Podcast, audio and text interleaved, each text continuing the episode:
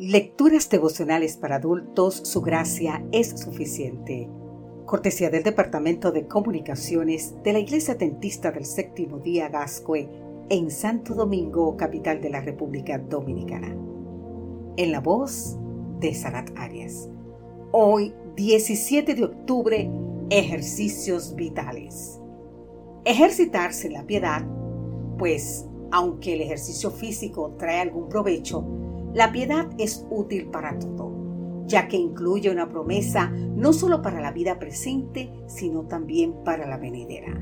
Así nos dice el libro de 1 de Timoteo capítulo 4, los versículos 7 y 8. Se equivocan quienes piensan que en este texto Pablo está desestimando el cuidado del cuerpo.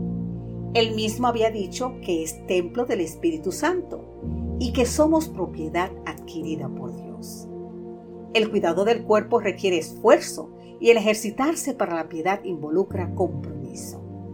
El cuidado corporal es poco provechoso, en el sentido que se limita a esta vida, mientras que el ejercitarse la piedad nos proyecta por la eternidad. La corona de la vida es mucho más preciosa que un trofeo obtenido en una carrera.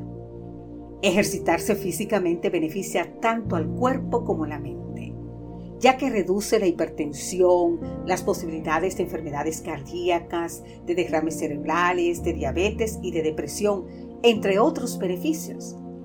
La Organización Mundial de la Salud recomienda al menos dos horas y medias de actividad física moderada, por supuesto, repartidas a lo largo de cada semana.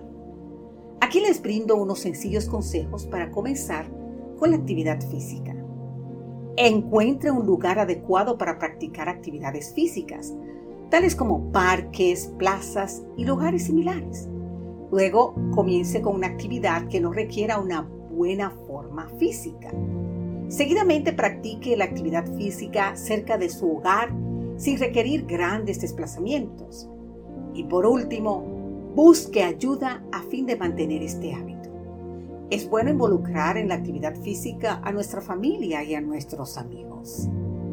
En cuanto a ejercitarse en la piedad, se recomienda dosis diarias de oración, meditación, autoexamen, confraternidad, servicio y testimonio. Pablo dice, por esto luchamos como el atleta al máximo de sus posibilidades con esfuerzo y compromiso. Ejercitarse para la piedad no solo nos beneficia a nosotros, sino también a quienes influenciamos. Tenemos que ser ejemplo en palabra, con un hablar genuino, transparente, veraz y amable. Tenemos que ser ejemplo en conducta, con hábitos y estilo de vida. Pablo amaba a Timoteo porque Timoteo amaba a Dios. Su inteligente conocimiento de la piedad experimental y de la verdad le daban distinción e influencia. La influencia moral de su hogar era sólida, no caprichosa, ni impulsiva, ni variable. La palabra de Dios era la regla que guiaba a Timoteo.